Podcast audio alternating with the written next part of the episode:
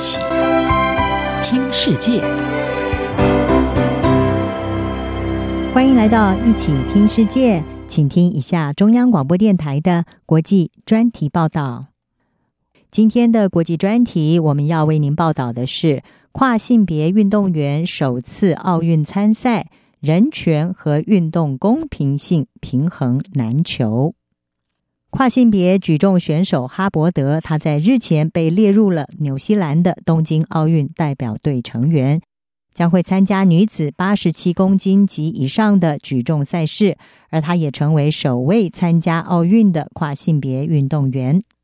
哈伯德在出生的时候是男性，在二零一三年变性之前，曾经参加过男子举重赛事。而在疫情让许多的选手没有办法参赛的情况下，哈伯德是有机会能够在东京奥运赢得奖牌。但是哈伯德的参赛也引发了来自体坛，特别是他的竞争对手的反弹。比利时的举重选手范贝林汉就曾经形容哈伯德的参赛感觉像是一个烂笑话。他认为哈伯德过去作为男性的生理机制会让他的身体具有不公平的优势。但是支持哈伯德的人，包括了纽西兰的奥运委员会，都认为哈伯德是符合国际奥会能够以女性身份参赛的资格，应该要得到尊重和包容。关于跨性别运动员的争议，其实已经持续了好几十年，有不少跨性别运动员都希望能够争取符合自己性别认同的参赛权利。国际奥林匹克运动委员会在二零零三年，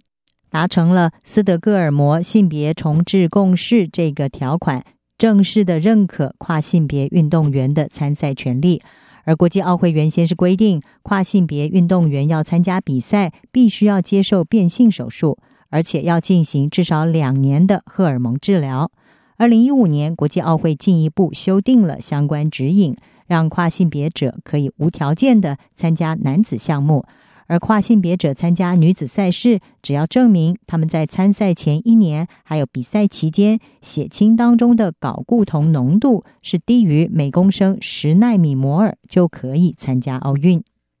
国际奥会目前也正在讨论新的跨性别运动员参赛相关指引，同时预计会在东京奥运结束之后公布。国际奥会是表示，到目前为止的讨论，在公平性、还有包容性以及希望需要保护女子项目之间有非常多的紧张。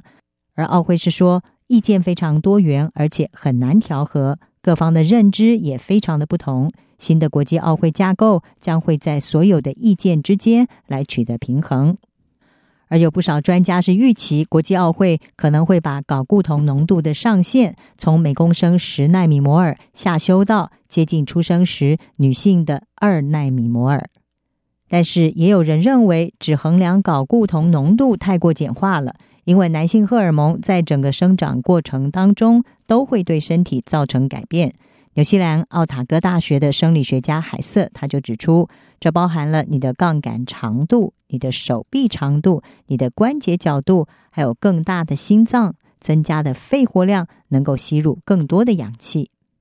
对于跨性别者运动员竞技的意见是存在严重的分歧。纽西兰怀卡托大学的法律教授布林，他就在新闻网站对话当中是撰文分析说，正反两方难以达成共识，是因为缺乏相关的研究数据。而双方也都同意需要对此进行更多的研究。布林说：“当要建立一个可验证而且取得平衡的跨性别运动员参赛规则的时候，必须要认识到科学还有法律的极限。”他认为这个议题要取得进展，在短期之内需要双方的相互倾听，但是长期而言，对于必要研究的广泛支持也是需要的。在跨性别运动员的议题呈现两极之下，也有不少人希望能够另寻出路，找到在人权还有运动公平性之间取得平衡的方法。像是有人就提议要成立一个跨性别者的独立赛事，不过呢，这也被批评仍然会阻碍了跨性别运动员他们希望以自我认同的性别来参与竞赛。另外，也有学者指出，这可能是个机会。让人来重新的检视以二元的男女性别区分运动员的制度。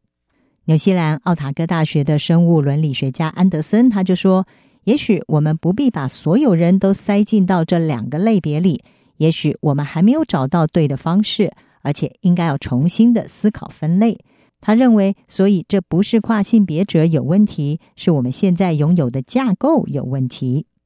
安德森他提议，也许性别混合或者是一个类似于帕林匹克运动会以身体的特征来评量运动员的机制是可以考虑的替代方案。但是他也坦言，修改制度非常的困难，因为人们并不想改变，而这个议题的复杂性也很难可以有满足所有人的解决方案。哈伯德的参赛代表了跨性别运动员权利的一大进展。但是，如何在确保人权以及运动公平性之间取得平衡，还需要更多的科学研究以及更广泛的讨论。以上专题由郑锦茂编辑，海青青播报。谢谢您的收听。